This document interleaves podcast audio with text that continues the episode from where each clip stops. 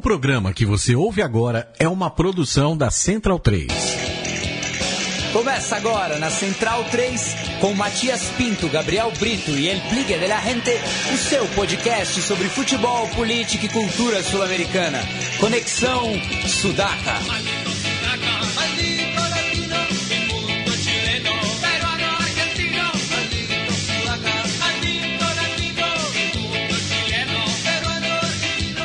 Buenas ouvintes da Central 3, está começando mais uma edição do Conexão Sudaca, ocupando e resistindo na sua placa de áudio. Meu nome é Matias Pinto e, como sempre, estou ao lado dos meus companheiros de batalha. À minha esquerda está ele, direto de Santo André, Felipe Domingues, El Biglia de la Gente. Tudo bom, Biglia? Dale, Matias, abraço, é, boa noite e um grande saludo a todos os sudacas. E me preparei bem hoje para o programa, com, com muito gosto, escutando muito rock argentino somente dos anos 70, escutando bastante Sui Generis, Pescados Rabiosos, Papo Blues, grandes bandas que marcaram o rock argentino ali na, nos anos 70. Então vamos falar bastante de rock argentino e política, dois temas que gostamos muito.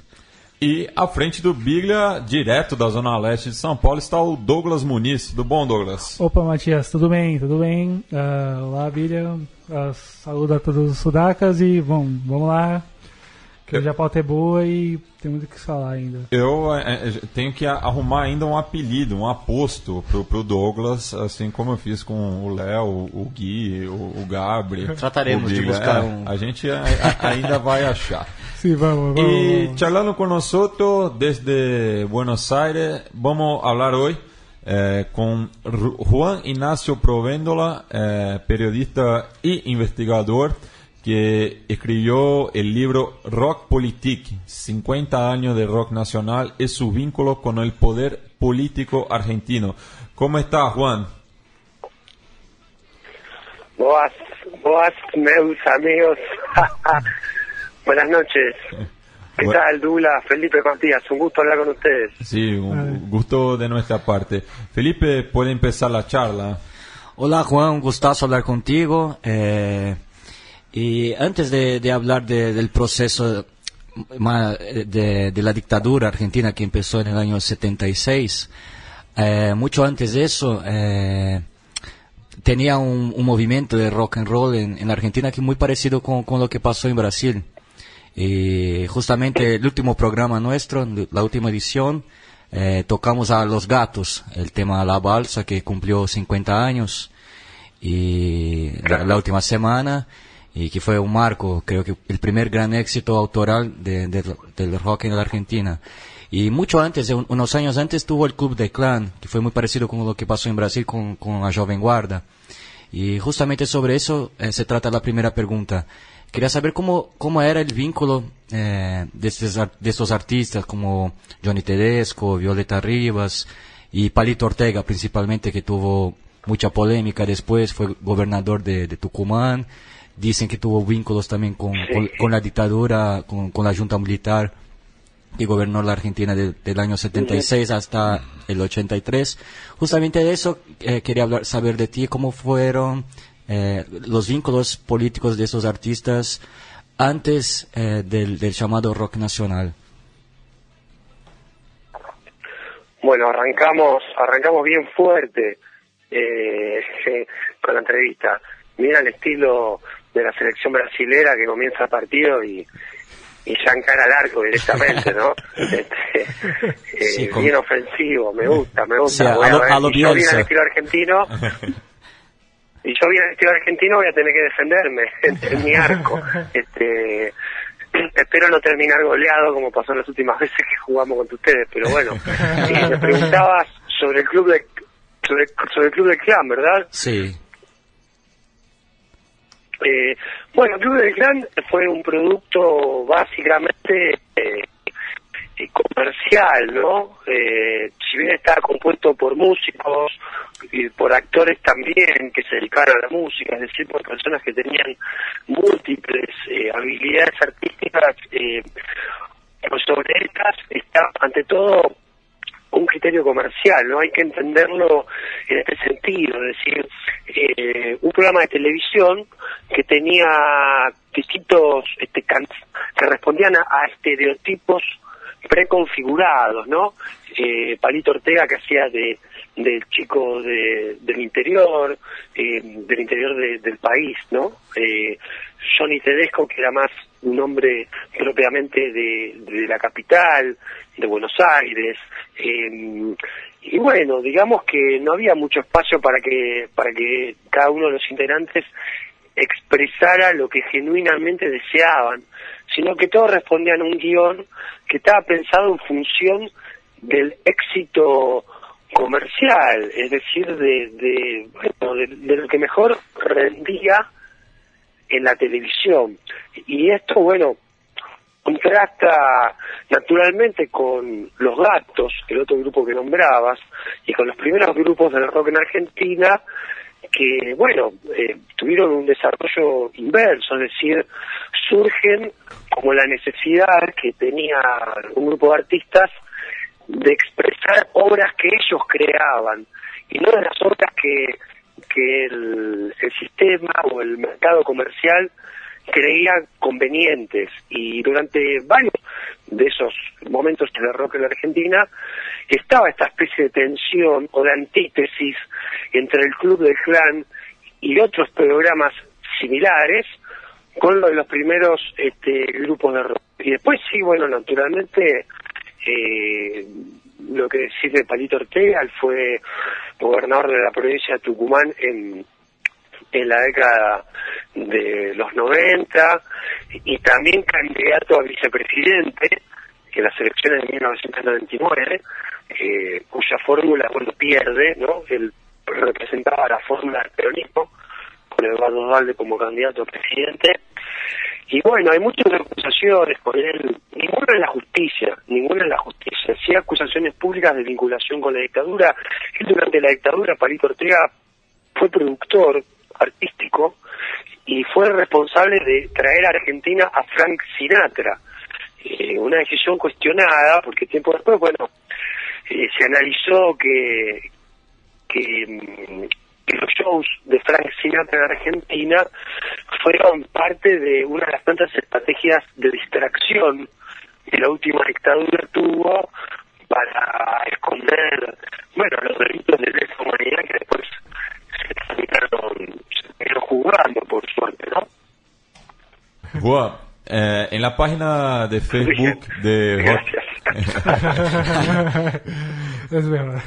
En la página de Rock Politik en Facebook, eh, usted ha subido un, cartel eh, invitando al Festival de Triunfo Peronista que fue realizado en marzo de 73, el mismo año que volvió Juan Domingo Perón eh, a Argentina desde el exilio en España y vemos muchos nombres eh, grosos de, del rock argentino como Billy Bond, eh, Papo, eh, Sui Generis y León Gieco. Yo quiero que hables de ese momento en el rock argentino y su vinculación con el peronismo. Bueno, es este un episodio muy curioso y muy interesante para analizarlo porque es de alguna forma eh, el primer acercamiento público que tienen en Argentina en la cultura rock, que en el año 73 llevaba muy poquito tiempo. Vos recordaste que a la balsa de los gatos, que fue el primer disco popular del rock en Argentina, que salió, salió en el 67.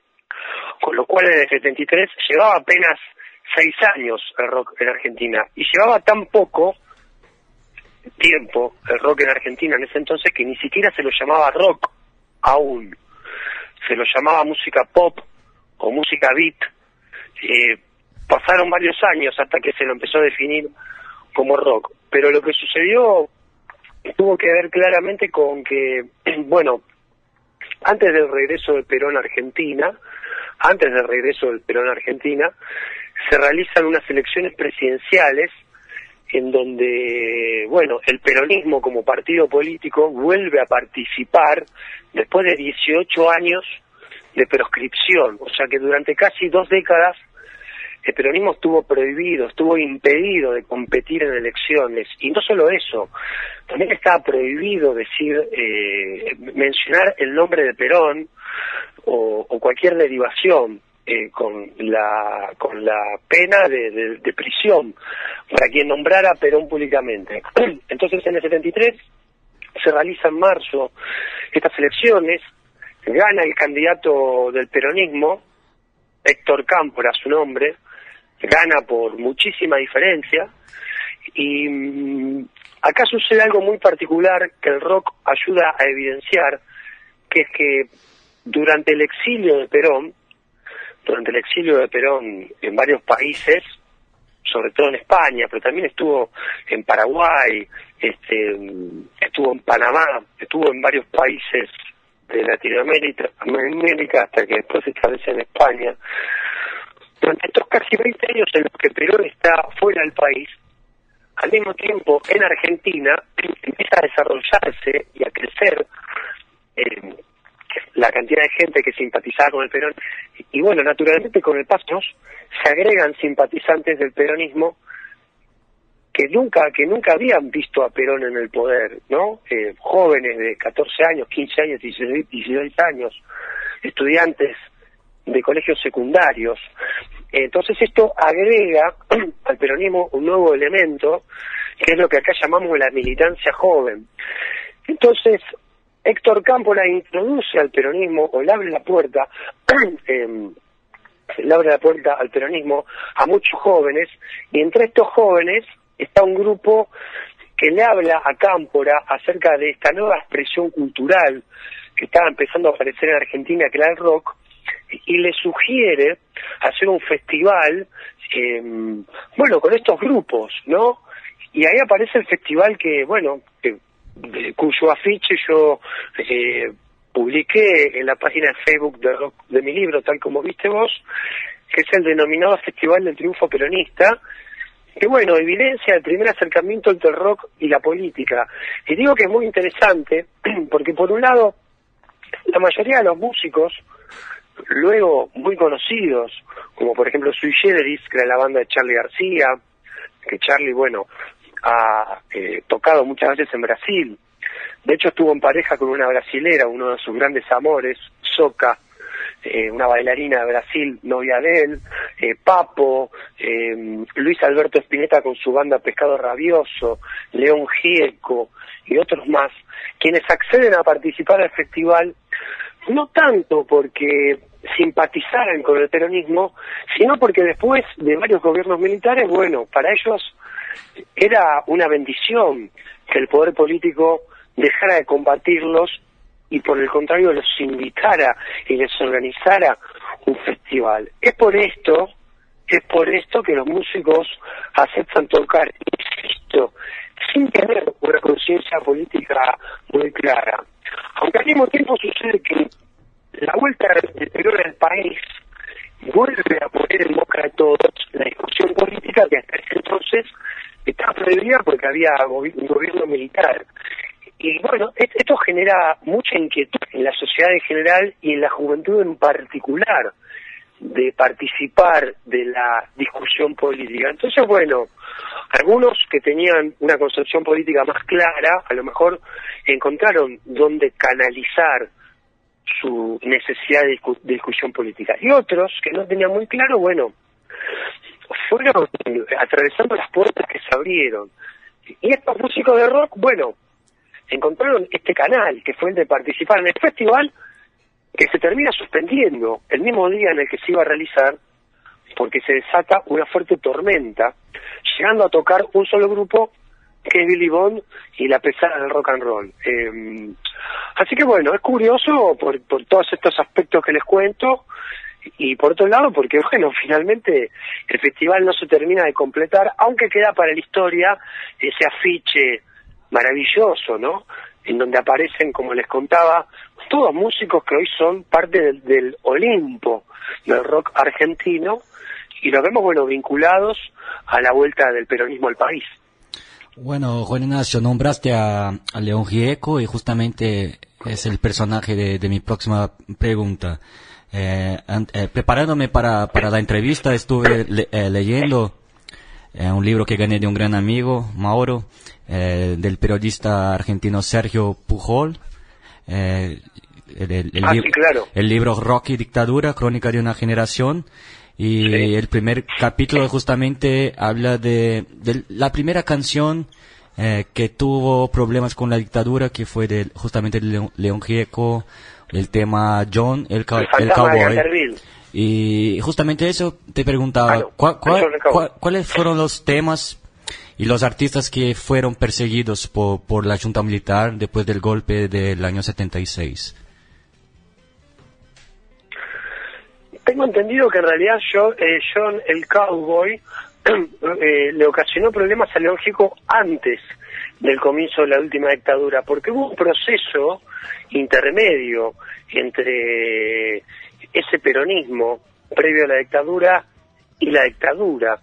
Un proceso que se desarrolló en democracia, de fuerte represión institucional, sobre todo con una organización parapolicial, es decir, que utilizaba instrumentos de la policía, pero que actuaba por fuera de la policía, llamada Alianza Anticomunista Argentina. Acá, acá la conocemos comúnmente como Triple A, que era un brazo paralelo de la policía que se encargó de hacer lo que después terminó siendo este, con más tenacidad y más violencia la dictadura, que era eh, bueno, perseguir eh, a ciudadanos, secuestrarlos, torturarlos, eh, inclusive eh, a algunos obligándolos a abandonar el país. En Argentina hubo muchos exiliados durante la dictadura. El exilio comenzó antes del comienzo de la dictadura. Quizás se vivía un escenario de mucha violencia antes del 24 de marzo del 76, que es cuando, bueno, comienza la última dictadura en Argentina. Em, y sí, bueno, hubo lo que aquí llamamos listas negras, ¿no? Que son listas confeccionadas por el Comité Federal de Radiodifusión, que era el organismo encargado de fiscalizar todo aquello que se difundía por los medios de comunicación, que en ese entonces eran mayormente del Estado, sobre todo las radios y los canales de tele, eran todos del Estado, no así los diarios. Los diarios eran privados, eh, pero igualmente eh, controlados por, por los distintos gobiernos. Y en estas listas negras, bueno, hubo muchas canciones prohibidas. eh, y hubo muchas canciones que en ocasión de, de ser de estar por ser grabadas, eh, bueno, cada discográfica cuando estaba por grabar un disco enviaba una, una enviaba las listas con las letras de las canciones al gobierno y el gobierno tenía que apro- aprobarlas o no. Y hubo muchas canciones que fueron prohibidas. De León Gieco en particular hay un disco que es emblemático en este sentido, que es El Fantasma de Canterville, que sufre muchísimas prohibiciones o inclusive el Gieco es obligado a modificar muchas letras. Pero no solo el rock eh, sufrió censura en Argentina, y yo le diría que rock no fue el género musical o el género artístico que más censura sufrió.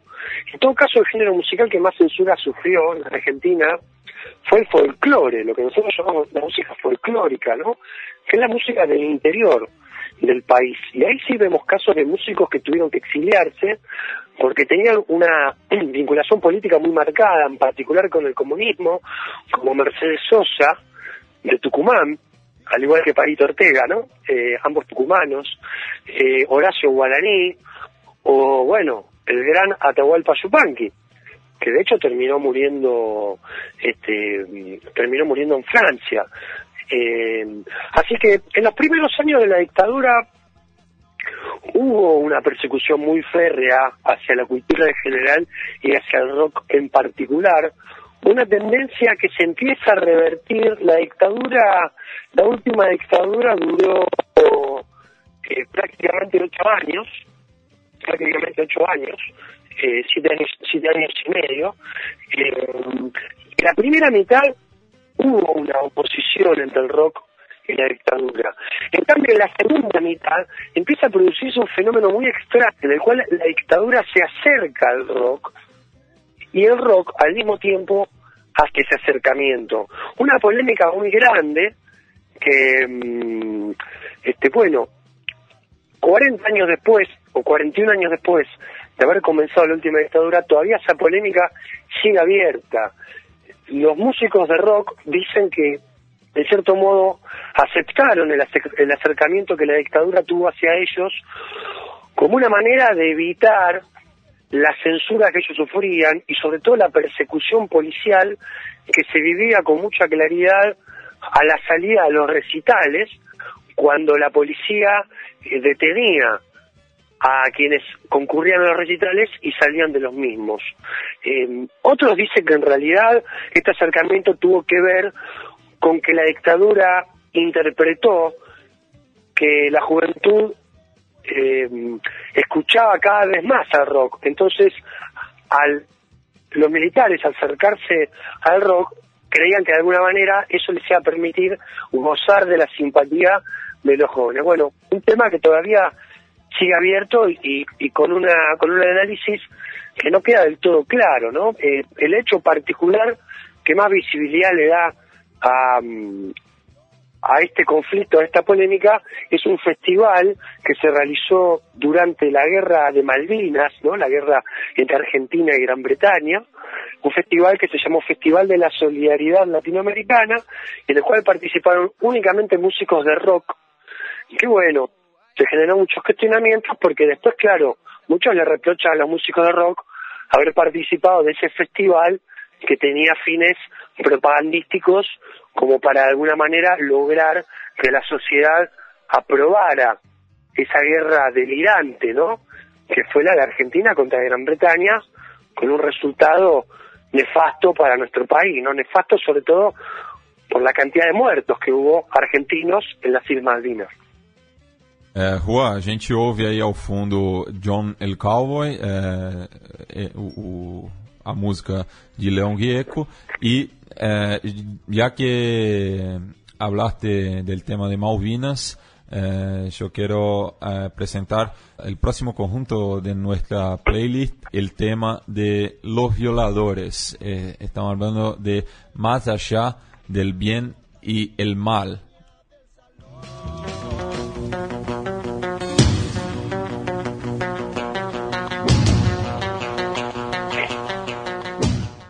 Hay una ironía eh, por el hito de, los violadores porque fue la banda que explotó cuando la, la, Junta Militar declaró guerra al Reino Unido por el tema de las Malvinas, porque se prohibió las canciones en inglés. Entonces los violadores explotaron en la radio y convirtió en una banda muy popular.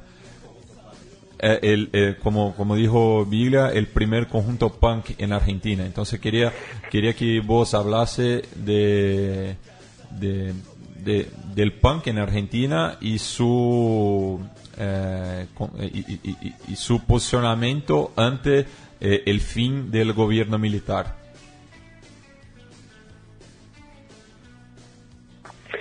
Bueno, vos sabés que los violadores, junto a Virus, que es otro gran grupo del rock argentino. Eh, ambos grupos fueron invitados a participar de este festival que yo les comentaba, el Festival de la Solidaridad Latinoamericana, que el gobierno militar apadrinó durante la Guerra de Malvinas, festival que se hizo con el objetivo de recaudar, de recolectar ropa, alimentos y cigarrillos que originalmente iban a ser enviados a las tropas argentinas en Malvinas, cosa que nunca sucedió. La cuestión es que Virus y los violadores habían sido invitados a participar y ellos se negaron. Y hay una foto eh, impresionante de ambos grupos, eh, bueno, que se sacaron durante esa época a espaldas de un afiche muy agresivo que el gobierno militar había puesto en las calles de Buenos Aires, en donde se veía la bandera de Gran Bretaña perdiéndose fuego, como si los Beatles o los Clash eh, tuvieran la culpa, ¿no? de la guerra. Eh, los, eh, los virus se negaron a participar porque tenían un hermano desaparecido. Eh, virus era, era, estaba liderado por tres hermanos de apellido Moura, de La Plata, de la ciudad de La Plata, como también Sergio Pujol, Sergio Pujol también es de La Plata, un autor que ustedes nombraron recién. Había un cuarto hermano, Moura, que no era músico, que era militante político y que desapareció. Los violadores también se negaron, no por tener un familiar desaparecido, sino porque ellos estaban muy informados sobre lo que sucedían. Y yo no diría que se volvieron populares a partir de Malvinas, ellos se volvieron populares en realidad ya entrada la democracia, pero ese episodio, durante de, negarse a participar en el festival, eh, los dignificó mucho, ¿no? Em, y bueno, les dio cierta reputación frente a, la audiencia del rock en Argentina. El fenómeno del punk en, Argentina es muy interesante porque, em, bueno, eh, se desarrolla casi al, casi al mismo tiempo que, que en Londres. Digamos, el, el punk eh, surge en, Inglaterra en 1977 y llega a Argentina eh, pocos meses después.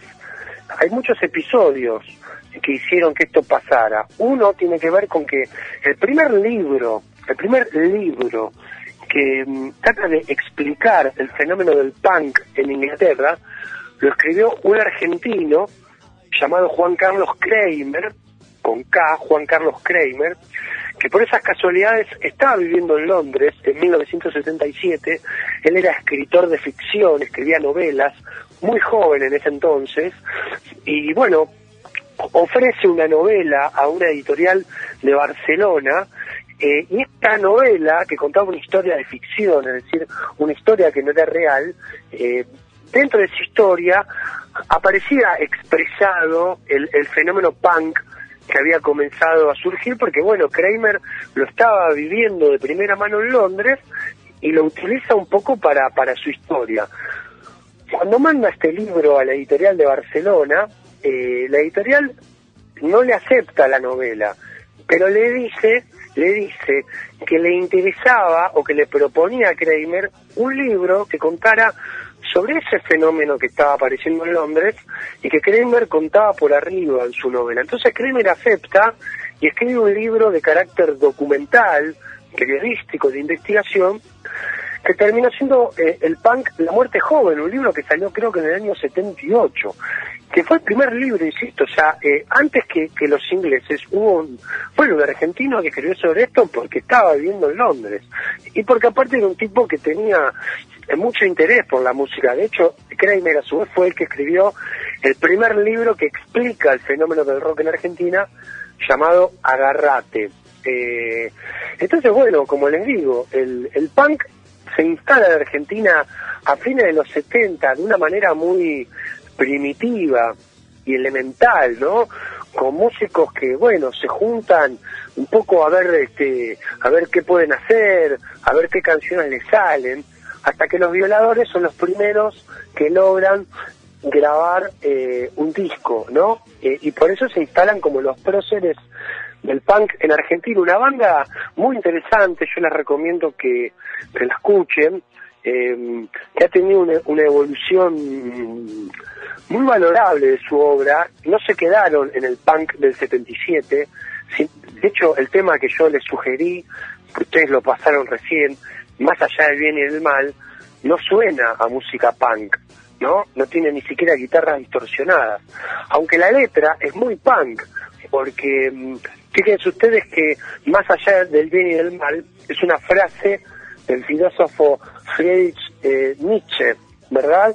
Este, que bueno, eh, Nietzsche fue uno de los filósofos que más influenció a la ideología del punk, con esa idea del nihilismo, de no creer en nada ni en nadie, y más allá del bien y el mal, escrito en el año 86, cuenta la situación mundial que se vivía de un planeta dividido en dos bloques, ¿no?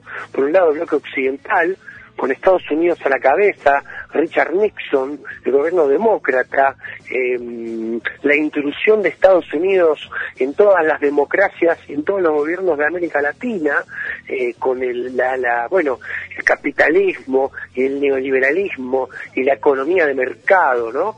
Em, y por otro lado el bloque eh, liderado por la Unión Soviética. Eh, y la letra, la letra utiliza una metáfora muy interesante que es la de un juego de ajedrez, ¿no?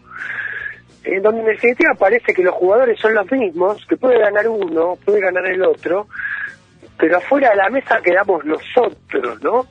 El pueblo, los trabajadores, este, y entonces la letra, la canción termina diciendo, mejor estar más allá del bien y del mal, ¿no? Como proponiendo patear esa mesa de ajedrez, patear esa bipolaridad que se vivía y tratar de buscar una solución por fuera del sistema, que es lo que siempre quiso lograr el y no sé si aún lo alcanzó, ¿no? No sé si aún lo alcanzó. Eh, Juan Ignacio, eh, separamos un tema de los fabulosos Cadillacs. Eh, yo no me sentaría en tu mesa para ilustrar el post-dictadura, el post-83. Y me gustaría que comentaras un poco la historia, que es muy curiosa, cómo Vicentico creó este tema y que nos contara un poco lo que fue rock eh, a fines de los 80 y también en los 90, donde los grupos se hicieron masivos, muy populares. Eh, hubo fenómenos eh, muy curiosos como los Rollingas de los 90 que llenaron estadios, llenaron canchas. Pero muy influenciado también por la música tropical, como el caso de los, los Cadillacs, los, piojos, los, piojos, los auténticos. Absolutamente. Bueno, los Cadillacs, eh, más allá de la historia que me preguntás, que ahora te la cuento, eh, estuvieron influenciados por eh, una corriente que influenció al punk inglés, que es el ska. El ska, como bueno ustedes saben, es una creación de jamaiquinos que vivían en Inglaterra, ¿no? También el ska, digamos, es una música eh, más acelerada que el reggae y que es una especie de, mm, influencia del punk, ¿no? Eh, de hecho, los Hijacks eh, hicieron un cover de los Clash, que es Revolution Rock, que es un tema de los Clash de London Calling. así que bueno, ahí como vemos hay ciertas sensibilidades compartidas por varios grupos argentinos a pesar de no tener el mismo estilo, ¿no? De, los kayaks y los violadores suenan muy diferentes, pero tienen orígenes en común. Eh, bien, la anécdota que me preguntás acerca de esta canción de, de Yo no me sentaría en tu mesa, tiene que ver con la década del 80, ahí abandonamos la dictadura, entramos en la vuelta a la democracia, en Argentina la democracia, eh, la vuelta a la democracia fue gestionada, fue gobernada por eh, la Unión Cívica Radical, por el radicalismo, ¿no? Que fue el partido opositor al periodismo y que llevaba, bueno, muchos años fuera del poder, ¿no? Y en eso, eh, liderado por Raúl Alfonsín, ¿no? La década 80 es una época muy interesante para, para analizarla en el contexto regional, ¿no? la relación entre los presidentes de Alfonsín de Argentina con Sanguinetti de Uruguay, con Tancredo Neves de Brasil. De hecho, uno de los puentes internacionales que unen Argentina con Brasil se llama Tancredo Neves, Bueno, también a un presidente que mm, condujo la democracia, la vuelta de la democracia en Brasil, ¿no? Em, y resulta que en los primeros años, de, la democracia, los músicos de rock eh, en cierto punto acompañaron al gobierno radical, ¿no? Después de haber vivido casi ocho años de, de la oscuridad y la brutalidad absoluta de la dictadura, el hecho de recuperar las garantías constitucionales era un alivio y un motivo de cierta alegría, y eso se nota la aparición de muchos grupos de género pop, ¿no? Ahí se nota como que había una necesidad de liberación, de expresar, este, bueno, una, una sensibilidad artística que antes era oprimida. Es, es muy notable la estética de muchos grupos que juegan con la ambigüedad sexual, ¿no? Tal vez el caso más conocido es el de Soda Stereo, que fue el grupo pop más conocido de Argentina a nivel latinoamericano en la década del 80, pero después hay un episodio, hay un episodio que de alguna manera rompe esa, esa buena relación que había entre el gobierno radical y la juventud, o entre ciertos sectores de la juventud, entre ellos quienes gustaban del rock, que es la sanción de dos leyes que limitan lo que en ese entonces estaban siendo los juicios que buscaban condenar a los culpables de todas las aberraciones cometidas en la dictadura. Dos leyes muy recordadas por nosotros, llamadas de obediencia de vida, el punto final, bueno, muy largo explicado, que en definitiva limitaban, limitaban esos procesos judiciales que se habían iniciado y que por otro lado son casi un caso único en todo el mundo, salvo los juicios de Nuremberg eh, que hicieron los alemanes contra los nazis, hubo muy pocos países en el mundo que pudieron encontrar los instrumentos eh, jurídicos para condenar a, mm, eh, a líderes de gobiernos anticonstitucionales. Y en medio de las sanciones de estas leyes que generaron muchas polémicas, se produce un festival justo cuando mm, justo cuando se estaban cumpliendo 100 días de la asunción de Raúl Alfonsín al gobierno, un festival organizado por un grupo de jóvenes radicales, por la Juventud Radical, que es una organización histórica del radicalismo, un festival en el Estadio de Obras, que es un lugar emblemático de rock en Argentina, aquí en Buenos Aires, un festival con bandas de rock de ese momento. Entonces, se organiza una conferencia de prensa en donde iban a participar políticos del gobierno de ese entonces y los músicos de los grupos que iban a participar del festival. Cuando va a comenzar la conferencia se sientan todos en la mesa, ¿no? Eh, todos los políticos que estaban allí y los músicos, salvo uno, que era Vicentico, el cantante de los fabulosos Kayaks.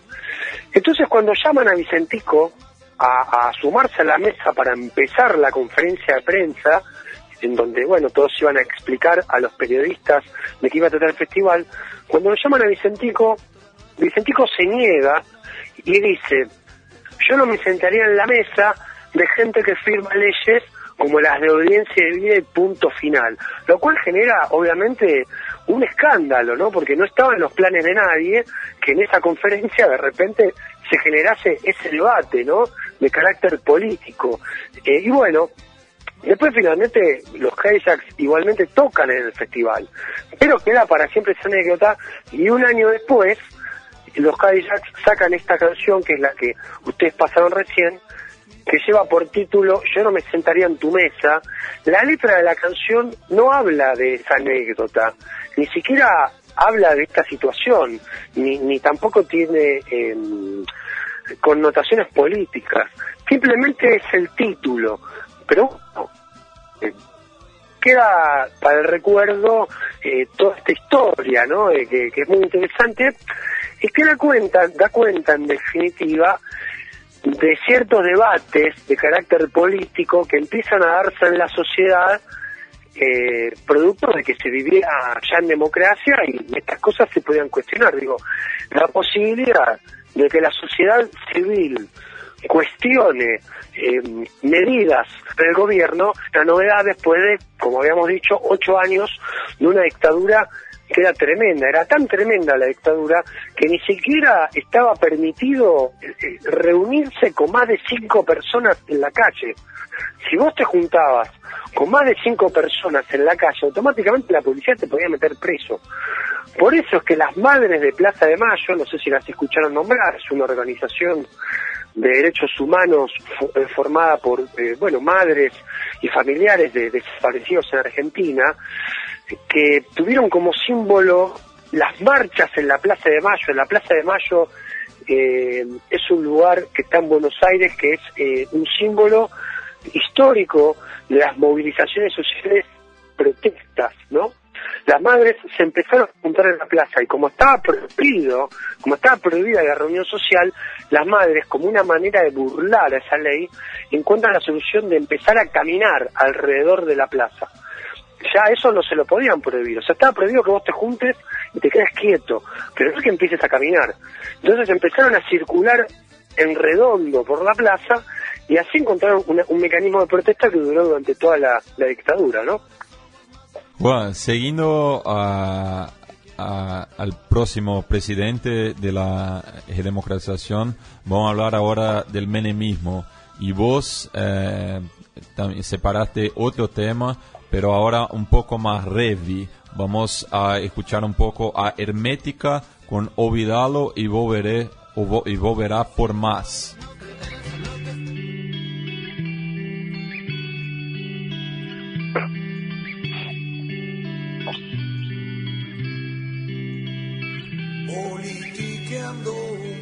Bueno, hablamos, hablemos ahora un poco del rock barrial y también la, la eh, de la población argentina, el crecimiento de la clase baja, eh, eh, mucho por, por, por los problemas enfrentados por la clase media, fruto de las políticas económicas que empezaron con Carlos Saúl Menem.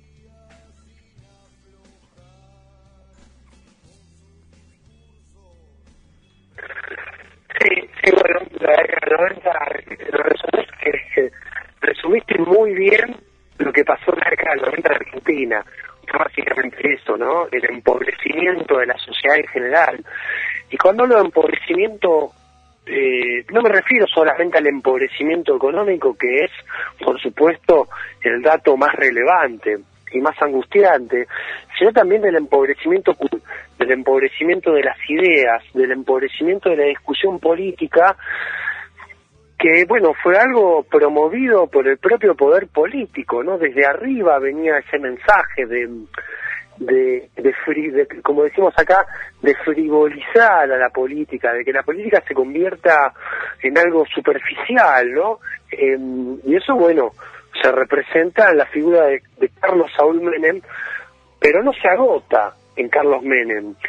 Siempre uno eh, culpabiliza al presidente, que desde luego que tiene una gran responsabilidad, pero yo a veces me atrevo a preguntarme si los presidentes tienen el poder, en términos prácticos y reales, de modificar la realidad, o si en verdad están condicionados por el verdadero poder, que es el poder económico, ¿no? El poder de los bancos, el poder de las grandes empresas transnacionales, el poder del capital, ¿no? El poder de, de ese dinero que tiene número, pero no tiene nombre. Eh, ¿Quiénes son los que nos manejan hoy, no? Eh, bueno, ustedes en Brasil lamentablemente lo están viendo, ¿no? Eh, esta manera con la que, bueno, se destituye, se destituye a una presidenta, a que una persona eh, tan cuestionable, ¿no? Como Stemmer. Y bueno, ahora el, el, el, el procesamiento de la condena que parece Lula Silva. Y bueno, era eso, digamos, fue eh, un títere del poder real, ¿no? Eh, eso claramente con todas las medidas que se tomaron, la destrucción de la industria nacional, eh, con el, eh, achicamiento del Estado, esta discusión acerca de, si el Estado tiene que ser un árbitro entre los poderes, ¿no? O si tiene que ser eh, un actor pasivo que deja que el mercado decida lo que tiene que pasar.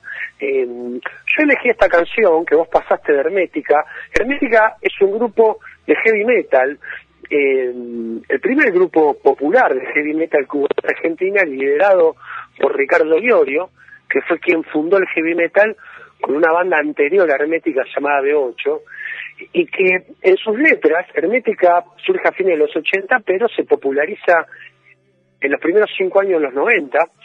Eh, Hermética en sus letras expresa las inquietudes y las angustias de las clases bajas. El rock, hasta fines de los 80, era un movimiento masivo, pero no era popular. Lo que yo estoy queriendo decir con esto es que no un movimiento que expresara a toda la sociedad, sino que era un movimiento más bien de clase media, ¿no?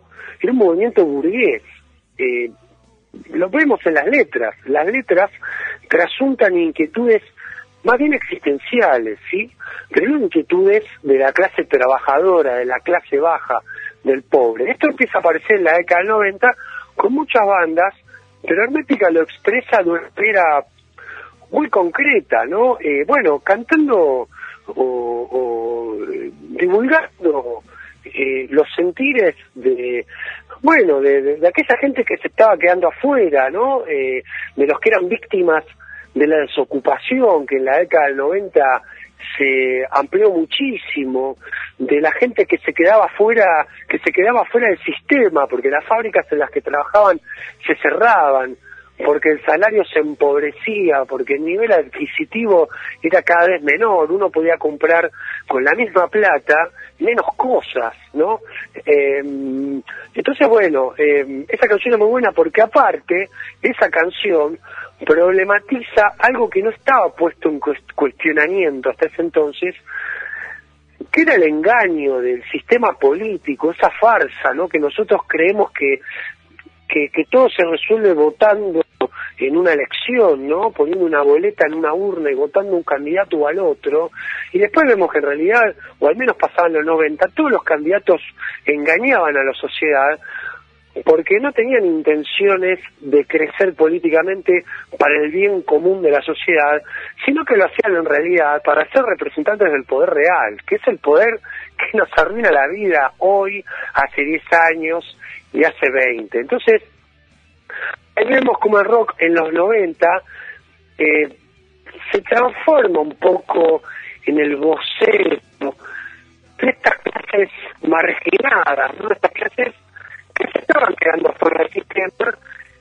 Es una historia circular, ¿no? En toda Latinoamérica la historia lamentablemente se repite en sus rasgos Y vemos hoy como en toda Sudamérica vuelve a imponerse esos políticos que nos quieren hacer creer que el Estado tiene que achicarse para ahorrar gastos y bueno, ese ahorro, ese ahorro es en detrimento no del bolsillo de los que más tienen, sino de los que menos tienen, ¿no?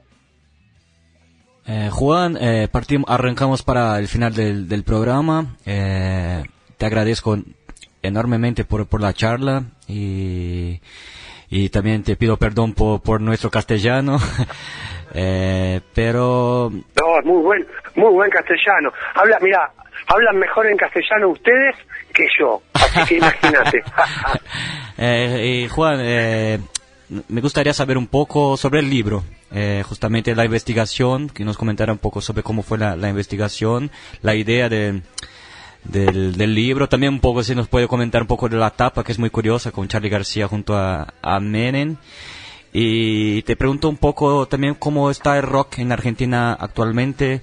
Creo que el tema del cromañón seguramente está en tu libro, que fue, creo que fue un, un hecho determinante para, para que se, se cerraran salas importantes de Buenos Aires después de la tragedia que, que pasó en, en, este sitio que estaba en el barrio de Once, en, un recital de callejeros, que nos pudieran comentar un poco lo que fue el proceso después, eh, donde también tuvo mucho que ver la política, que, se destituyó un, un, un intendente, eh, un, un intendente de sí, Buenos jefe Aires. De gobierno, le sí, jefe de gobierno, claro. Eh, acá le, le decimos. Ahí de Buenos Aires se llama jefe de gobierno. Jefe de gobierno. En las otras ciudades se le dice intendente. En las otras ciudades se le dice intendente, pero en Buenos Aires se le dice jefe de gobierno o alcalde, ¿no? Como le podría decir gente de afuera. ¿Cómo surge el libro? El libro empezó siendo una tesis. La tesis que yo tuve que hacer para recibirme de licenciado en periodismo, ¿no? Eh, siempre la recomendación cuando uno va a hacer una tesis que se supone que va a ser un trabajo que lleva mucho tiempo es el de eh, dedicarse a un objeto de estudio que sea cercano a uno. Yo ya en ese entonces estaba trabajando en lo que podemos llamar el periodismo de rock y por lo tanto, bueno, propuse este tema, el de vincular el rock con la política, que era algo que no se había analizado en toda la historia del rock. Sí, en algunos procesos en particular, como muy bien hizo Sergio Pujol, que ustedes nombran su gran libro Rock y Dictadura, que fue una de mis grandes influencias ese libro. Eh, de hecho, con Sergio hemos compartido varias actividades en La Plata, en la ciudad de él, que es una ciudad cultural muy interesante. Si algún día vienen a Argentina, yo les pido de corazón que vayan y la conozcan, no se la pierdan. Eh, y, y bueno, surge así, surge como una tesis para una facultad.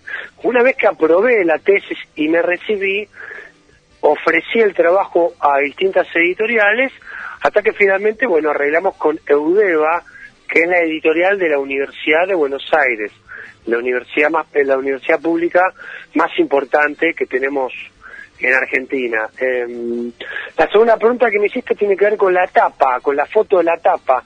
La foto la sacó Arnaldo Pampillón, es un fotógrafo, bueno, Arnaldo es Arnaldo Pampillón es hermano de Gadi Pampillón, que es un guitarrista muy importante de la década del 80 de distintos grupos como el grupo La Torre, que fue bueno el único grupo popular de hard rock que tuvo a una mujer cantando, Patricia Sosa, una mujer que después se dedicó al género romántico y demás.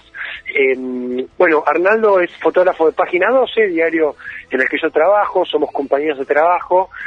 La foto es muy buena, o sea, había que sintetizar en la tapa eh, los, los 50 años que yo analizo en el libro, eh, lo cual era muy difícil de lograr y finalmente lo conseguimos con esa gran tapa en donde hay básicamente eh, dos exponentes fundamentales de cada uno de los campos o de los ámbitos que yo analizo. Charlie García como exponente del rock y Carlos Menem como exponente de la política, más allá de que nos guste o no, es un referente ineludible de la política reciente de Argentina.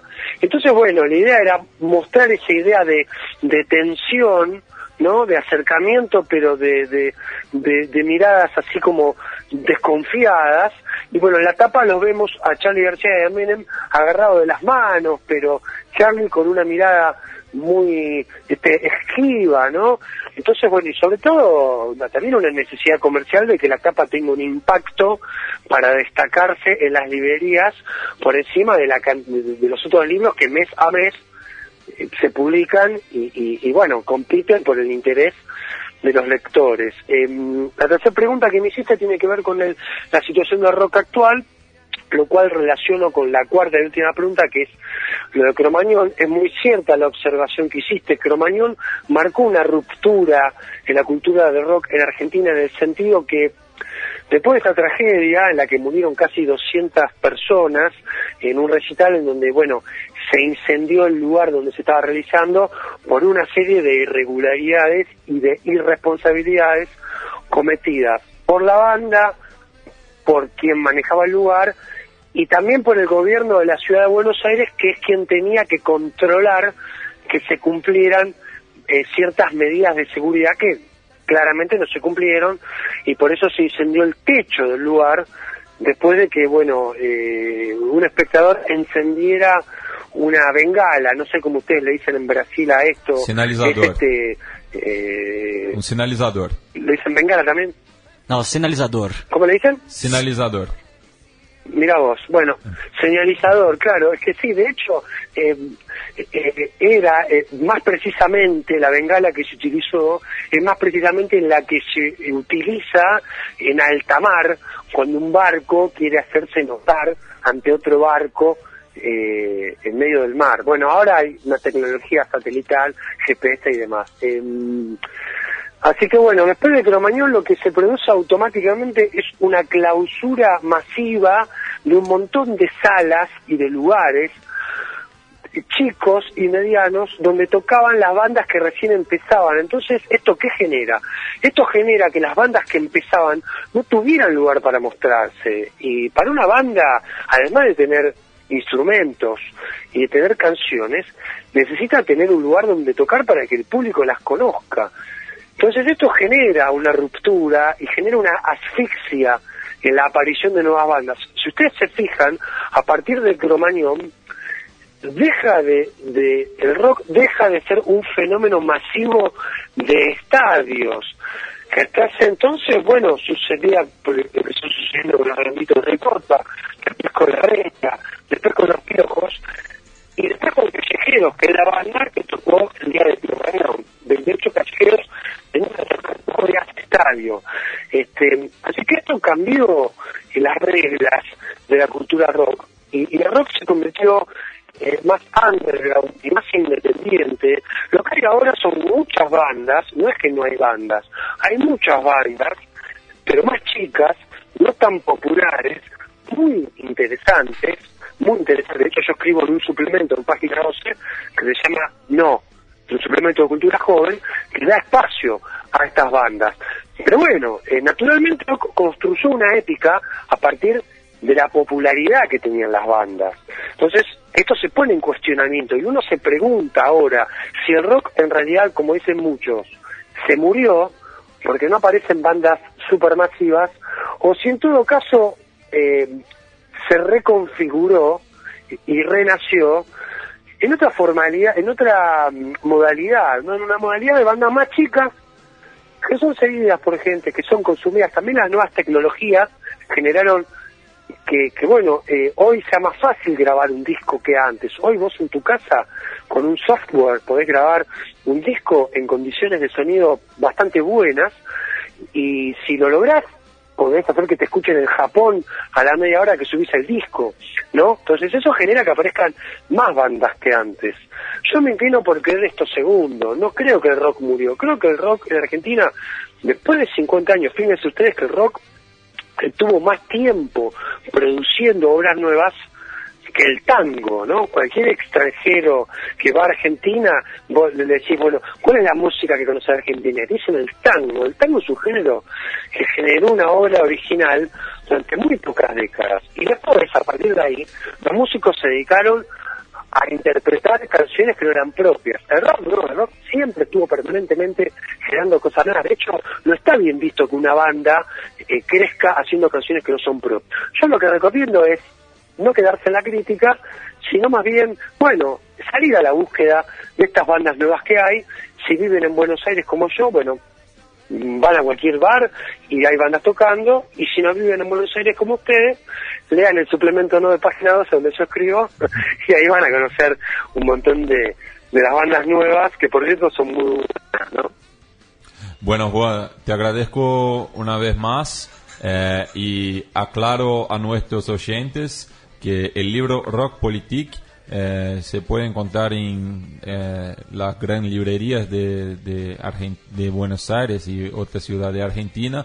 Eh, fue lanzado por el editorial Eudeva. sale por 285 pesos. dejo el espacio para hacer un comentario final y, y esperamos hablar otra vez de otra cosa como fútbol, política. Sí, por supuesto. La próxima que sea, la próxima entrevista que sea solamente de fútbol. este, aparte, eh, no sé si ustedes son hinchas de San Pablo, de, Corinthians, de Santos. Somos dos de San Pablo y, uno, de Palmeiras. ¿Y vos de cuatro sos? Yo soy de un equipo de la tercera división. Yo soy de un equipo de la tercera división que se llama Defensores de Belgrano. Este, mm, en donde, bueno, han jugado varios brasileros no tan conocidos. El último, Edilio Emilio Cardoso, que era de Curitiba, con quien después tuve el gusto de, jugar al fútbol en bueno, unos partidos que, juego con amigos los martes. Em, eh, bueno, un equipo que tiene remera roja y negra como la del Milan. Eh, y bueno, parecí, bueno, colores similares a los de San Pablo, ¿no? Y bueno, después por supuesto simpatizo con Boca, que en un momento Boca eh, supo ser el equipo de las masas, el equipo de las clases bajas. Ahora ya no tanto, ahora más bien desde hace unos 15 años. Eh, desde Macri. La política se metió mucho en el club, de hecho Mauricio, claro, de hecho Mauricio Macri, presidente actual de Argentina, y se hizo conocido como dirigente siendo presidente de Boca. Ya era conocido de antes como empresario, bueno, a partir de un montón de episodios que, que no quiero recordar porque no quiero amargarme, pero eh, Eh, así que bueno, la próxima espero que hablemos de fútbol y en lo personal agradecerle mucho por esta entrevista. Es la primera vez que me llaman de un medio eh, que está fuera de Argentina para hablar de mi libro. Me llama mucho la atención el interés, me enorgullece, me honra. Eh, me encantaría estar presentándolo en Brasil. Ahora sí, bueno, hay una posibilidad de presentarlo en España y en Francia en octubre y noviembre, en Madrid, Barcelona y París. Este, así que bueno, estamos definiéndolo en esta semana a ver si, si podemos. El año que viene en Colombia, en Medellín y en Bogotá. Y, bueno, quienes dicen, una de esas podemos armar algo en Sao Paulo, me encantaría, porque por otro lado no conozco Brasil, así que este, creo que, que ahí cumpliría varias deudas pendientes que tengo. Bem, e para encerrar o programa com rock rio platense, a gente vai escutar um tema do conjunto uruguaio No Te Va Gustar, que fala de um episódio é, político na Argentina, o massacre de Floresta, que passou é, ali em 29 de dezembro daquele ano. É, e, e, que trata justamente da morte de três jovens é, no bairro é, onde está localizado o Clube Atlético All Boys é, em, um, em, um, em, uma estação de serviço, né, num, num, posto de gasolina, e o, o assassino deles era um, um ex-sargento da Polícia Federal é, Argentina é, e que já tinha reprimido a torcida do Nueva Chicago, o arquirrival do All Boys, e esse episódio acabou unindo as duas torcidas. Então encerramos o programa com No Te Va Gustar com o tema El Oficial.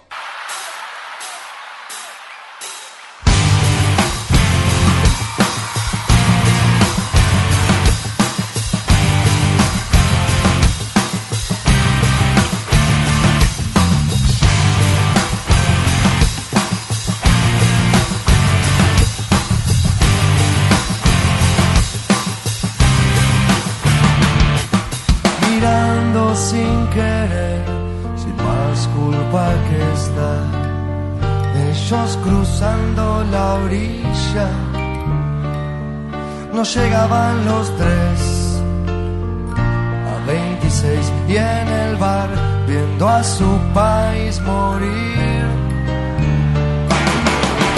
¿Dónde vamos a parar? No puede ser, mi hermano está ahí. ¿Cuándo vamos a tener de nuevo una vida? ¿Dónde vamos a parar? No puede ser, mi hermano está ahí. ¿Cuándo vamos a tener de nuevo una vida? Basta, gritó el chacal, el oficial. Y sin clemencia les disparó, uno por uno. Arrastró a la calle de los pies. ¿Dónde vamos a parar? No puede ser, mi hermano está ahí. ¿Cuándo vamos a tener de nuevo una vida? ¿Dónde vamos a parar? No puede ser, mi hermano está ahí. ¿Cuándo vamos a tener de nuevo una vida? Abro la mano, el aire está quemando, la noche muere el cielo, casi sin querer. Las nubes apretadas empujan la ventana. Yo miro los incendios que muestra la TV. Son evidentes las marcas en mi frente. El techo se desbrona, ya no queda nada más. Una puteada, un facho, un demente. El ritmo de las balas sigue marcando el compás.